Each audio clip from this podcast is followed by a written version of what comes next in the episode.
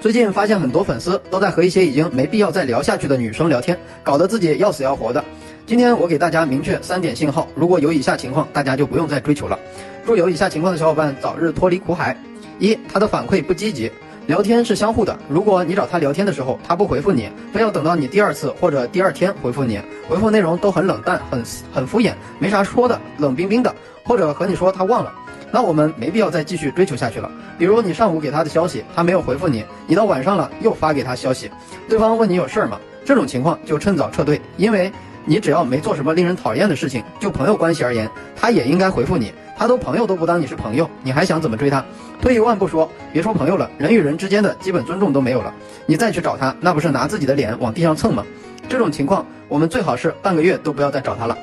而是要花时间精力收拾自己的外在形象了，后面再考虑要不要去找他。二聊得很好，不愿意见面。首先你们聊得很好，他肯定是对你有兴趣的，当然也不一定是好的兴趣。这种情况分两个原因，第一个原因可能是他感觉你还没有很熟悉，他没有安全感，想再多了解了解，所以不愿意出来见面。那这种情况我们是可以继续聊的，只是需要把他缺少的东西补回来就好了。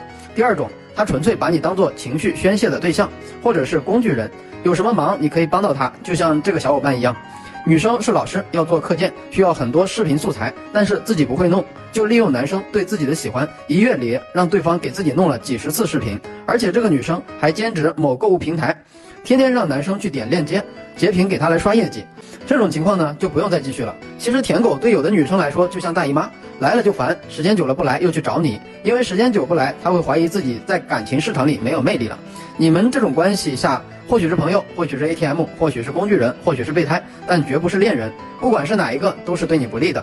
正确的做法是，我们先退一步，让他感觉到你要从他身边抽离了，不用每天都有求必应，随叫随到了。这个时候一定要绷住了，也要保留自己的神秘感。如果你每天都去舔他，每天都找他聊天，各种讨好，突然有天不声不响的不找他了，只要你有耐心帮助了，他肯定会来主动找你。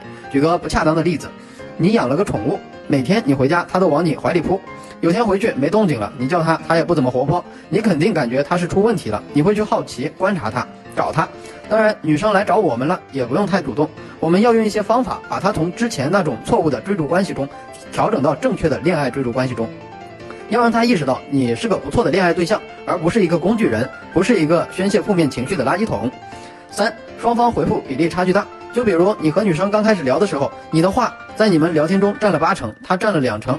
而且每次都是你在主动开启话题，他不会开启话题。我们都知道聊天是两个人的事情，但是如果只是你一个人一直在说，一直在开启话题，而他顶多就是附和敷衍，一点都不会主动去提供一些话题，这种情况也不要追求了，因为这说明他不想给你分享任何他的事情。正常情况下，一个正常女生，不管她说她有多内向、多不好意思、多害羞，话多少。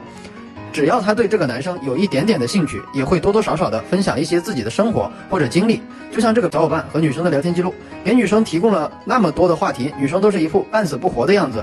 像这种，就算你天天跟他聊，又有什么意思呢？就跟裤裆里塞个烂橘子一样，恶心不恶心？任你绞尽脑汁、万般思绪，聊出花又能怎么样？说他敷衍，他说困了。所以有时候该放弃就放弃。聊天遇到这种女生，都是直接怼他，怼完他要是改的话，那就还有救；要是不改的话，那就拜拜。好了，想看我和女生聊天记录的小伙伴，或者有情感问题的小伙伴，可以微信 o y f k 六九获得。愿每个真心都能被温柔对待。